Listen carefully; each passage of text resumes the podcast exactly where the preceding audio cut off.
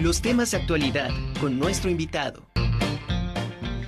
El doctor Guillermo Castellanos Barroso es ginecólogo y obstetra con subespecialidad en biología de la reproducción humana, maestría en ciencias de la salud, alta especialidad en cirugía endoscópica ginecológica, es certificado por el Consejo de Ginecología y Obstetricia y por el Consejo de Biología de la Reproducción Humana. También es coordinador de, ginecología del Hospital Ángeles Puebla y certificado en cirugía robótica Da Vinci.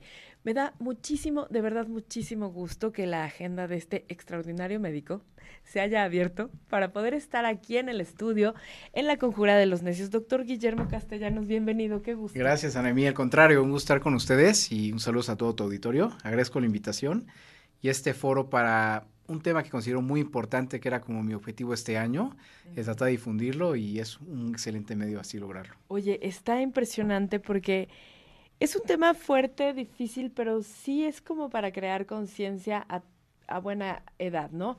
La preservación de óvulos y el impacto a largo plazo en una mujer. Sí. Hoy en día podría decirte que me encanta esta frase, que la mujer puede elegir cuándo ser mamá. Antes podríamos no tomarlo tanto en cuenta. Hay veces que puede pasar el tiempo y una paciente no puede lograr el embarazo. Hoy ya pueden romper todos esos tabús y sí guardar óvulos. Estados Unidos tiene sus programas de conservación de óvulos fabulosos en, cuanto a edad. Sí, el límite ideal es a los 34 años.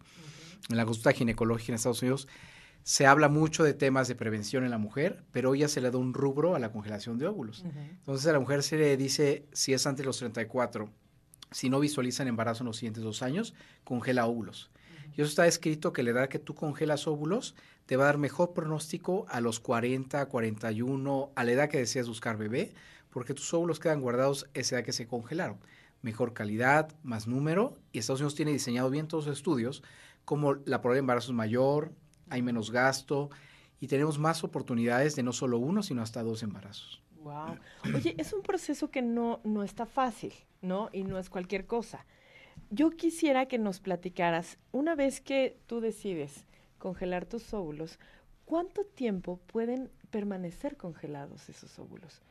¿Y qué pasa en el momento que si llega la edad límite y dices, no los quiero, no quiero ser mamá? ¿Qué pasa con eso? Porque está fuerte, ¿no? Claro, sí, son buenas preguntas. Realmente el reporte más grande es todo lo que lleva la criopreservación, que son 24 años. Entonces, no hay límite hoy en día para congelación. Antes el tema era, si congelar, se bajan a menos 196 grados y se detiene el tiempo celular. La descongelación se lleva de menos 196 a la temperatura que tenemos nosotros. Ese proceso era el que costaba trabajo antes. Hoy ya está igual esa barrera rota. Ya hoy esa descongelación, ya prácticamente tenemos recuperación del 90% de los óvulos. Entonces, tiempo no tenemos como tal ya. Ahora, si una vez que firman el consentimiento de guardar los óvulos, viene todo escrito para proteger también a la mujer legalmente y la clínica. Éticamente, esos óvulos están guardados todo el tiempo. La mujer es dueña de los óvulos. Como clínica no, ni doctor no podemos tocar esos óvulos. Eh, ¿Qué pasa si la paciente decide no, no, no deseo ya en ningún momento ocuparlos?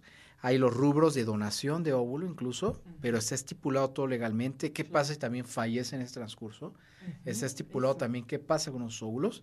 Entonces, son óvulos que legalmente, éticamente están cuidados en todo el tiempo, ¿no? Ya todos esos rubros están ya bien cuidados una vez que se da la donación. Es un procedimiento muy rápido, en un mes se logra obtener los óvulos y creo yo que hoy en día, respecto a todo el tiempo de 10 años para acá que se ha revolucionado reproducción asistida, es un costo accesible también. Eso te, te quería preguntar. Eh, ¿Se hace un solo pago? ¿Se paga mensual? ¿Cómo es este proceso? Porque pues para mantenerlos se necesita cubrir ese gasto, ¿no? Claro. Realmente eh, los costos los podemos dividir en tres. Un costo que es de la clínica, de todo el proceso que es para congelar óvulos. Nos tardamos más o menos de 15 a 30 minutos en hacer el procedimiento, es bajo anestesia, en quirófano, con todas las medidas necesarias. Y ese es un, costo, ¿no? El otro costo, ese es fijo completamente. El otro costo que es variable son medicamentos. Entre más óvulos obtenemos, más medicamentos necesitamos y ahí es cuando es un costo variable. Las empresas farmacéuticas tienen muchas patentes de estos medicamentos, prácticamente son biológicamente la misma hormona, entonces los síntomas que presenta son nulos ya.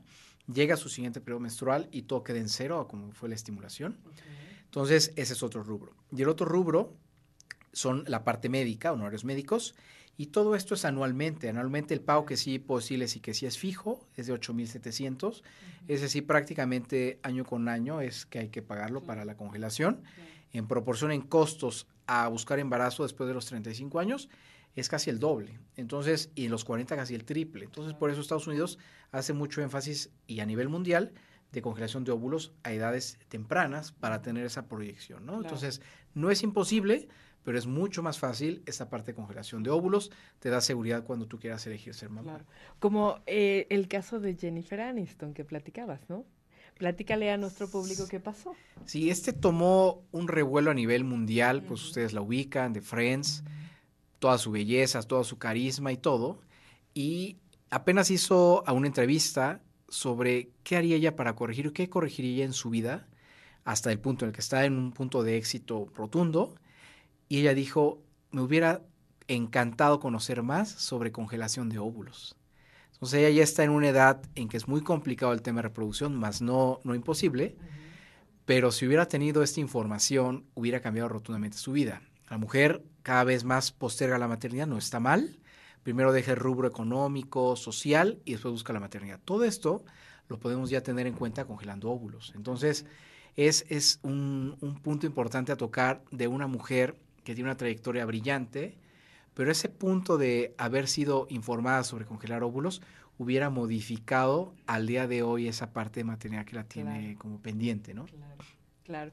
Oye, en, eh, ¿tú conoces por una gran cantidad de mujeres de diferentes edades? Y te puedes encontrar con, no sé, de mujeres de 40 que mueren de ganas por embarazarse y el contraste, ¿no? De las mujeres jóvenes que son súper fértiles y que no quieren embarazarse. Qué fuerte ahí, ¿no? Eh, eh, son eh, pues dos generaciones totalmente distintas y que si es, ¿a qué le atribuyes tú el que las jóvenes no quieran embarazarse y que las mujeres un poco ya más maduras pues tengan ganas, pero que ya no se pueda, porque debe ser como también difícil para ti como médico decir, ¿no? Hablarlo. es súper buena pregunta. De hecho, toda la mujer en algún momento de la vida, diferentes, algunas les llega una edad más temprana, otras después, pero les da ese sentimiento de maternidad. Está escrito que en algún momento de la vida la mujer lo va a tener. Hay mujeres, me llegan ya muchas pacientes de los 30, los cuenta, como bien lo identificas, que es yo nunca quiero ser mamá. Entonces, doy toda esta parte informativa y, bueno, congela óvulos, a lo mejor no hoy, pero qué tal después. Pero sí hay pacientes que me llegan 40, 41, 42, que me dicen, Guillermo, no quería estar embarazada, pero hoy quiero, hoy me desperté y, tengo las posibilidades económicas, quiero ser mamá. Entonces sí, sí existe real, varía mucho en cuestión de la edad para esta parte madurez. Hay pacientes que sí dicen que de los 30 a 40 nunca tuvieron ese sentido de tener un hijo, pero les da en algún momento. Entonces, esa es la paciente que en el consultorio me encanta hablar sobre criopreservación para que tengas información. Nunca es convencerlas, sino que tengan esa herramienta que saben que está en algún momento, a lo mejor en un año, dos años, saben que está y que lo dejan como un pendiente importante en su agenda, ¿no? Entonces, creo yo que filtrar esta información, no para que lo hagan hoy, sino para que sepan que existe y que en algún momento a lo mejor económicamente, cuestión de iniciativa, lo quieren hacer, ahí va a estar siempre, ¿no? Entonces es algo importante que me gustaría transmitirlo. Sí, y también, eh, bueno, eh, hay que dejar bien en claro que es un proceso que se tiene que cuidar a la persona, estar como en tu centro y consciente de que vienen medicamentos, que vienen un chorro de cosas, ¿no? O sea, es, todo un proceso y que no es como descongelar carne del, del refri, ¿no?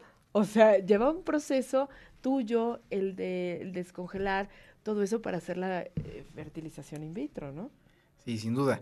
Yo creo, ahí siempre les digo que cuando se sientan listas de iniciar el proceso, cada mes es distinto en la mujer, pero en cuestión de salud se considera un equilibrio físico, mental y social. Esa es la definición de la OMS. Yo puedo ver mucho lo físico con laboratorios, estudios. La parte mental es difícil ver, por eso siempre les digo que cuando se sientan listas, ¿no? Eso me da la tranquilidad que se han programado para ese mes, que solamente son 15 días realmente de un tratamiento de reproducción, pero que ya sienten listas para ellos. En otras centras fuera de México, hay esta coach que te lleva a la par de también. Yo no lo veo nada mal, habitualmente son psicólogas, que le dan e-, esa estabilidad, ¿no? Yo las mando también mucho a acupuntura y todo lo que es reflexología para que ese ciclo se sienta lo mejor posible, laboralmente, todo que sea una estabilidad para lograr ese objetivo. Y pareciera que no, pero cuando tienen esa parte que se sienten estables, tenemos mejores resultados. Entonces, sí nosotros, bueno, esta parte de reproducción que yo puedo hablar, no solamente vemos la persona, laboratorios, sino veo detrás de eso la parte de estabilidad, que se sientan listas emocionalmente, en todo esto que no está escrito tanto en medicina, sino que se sientan hasta incluso como espíritu, alma, en un equilibrio perfecto. Entonces, todo eso lo alineamos en la parte de fertilidad, ¿no? No, y bueno, y de la mano de un medicazo como tú, que la verdad es que eres un tipazo, pues qué mejor, ¿no? La verdad es que es un tema súper importante y súper fuerte para muchas mujeres eh, que quisieran ser mamás y, que no pueden. Y, pues llevar, tener, exacto, como tú dices, o sea, bien claro cómo es el proceso, cómo debes de, sentirte tú, cómo deben hacerse las cosas. Y pues con alguien que se prepara todo el tiempo, estás en cursos, estás en esto, en congresos, y que pues estás al día, ¿no? De lo de la criología y pues está, está increíble. De verdad, Guillermo, te agradezco muchísimo que estés aquí en la Conjura de los Necios para compartirnos. Y bueno, antes de irnos, ya nos queda un minutito. Eh, ¿Algún consejo, algo con lo que quieras cerrar? Sí, yo creo que las revisiones ginecológicas son importantes. Toda la parte de hoy en día de fertilidad, que pues es el, tema hoy de la charla, ya se puede identificar forma prematura. Hay mujeres que los ovarios dejan trabajar de una forma más temprana, hay mujeres que no pero no lo podemos saber. Hay mujeres que físicamente se ven más jóvenes, con ovarios más jóvenes, y al revés, hay mujeres de 30 años que tienen ovarios como una mujer de mayor edad. Entonces, ya todo eso lo podemos identificar con laboratorios, con un ultrasonido. No les toma más de 30 minutos y pueden saber su estado de fertilidad de una forma muy certera. Entonces, dejar abierta esta invitación a poder tener una evaluación de fertilidad, creo que es importante hoy en día, al igual que una evaluación ginecológica. Excelente. Guillermo, ¿nos compartes tus redes sociales para que la gente pueda ver todo lo que haces? Claro, el de redes sociales estoy como doctor Guillermo, ginecólogo, y estoy en el Hospital Ángeles Puebla, en la clínica de fertilidad, en consultorio 3620, en el piso 6 de la Torre 2. Y lo que puedo ayudarles, orientación, consulta, con todo gusto. Muchísimas gracias. No, encantado de estar aquí, Anemi. Qué gusto, Guillermo.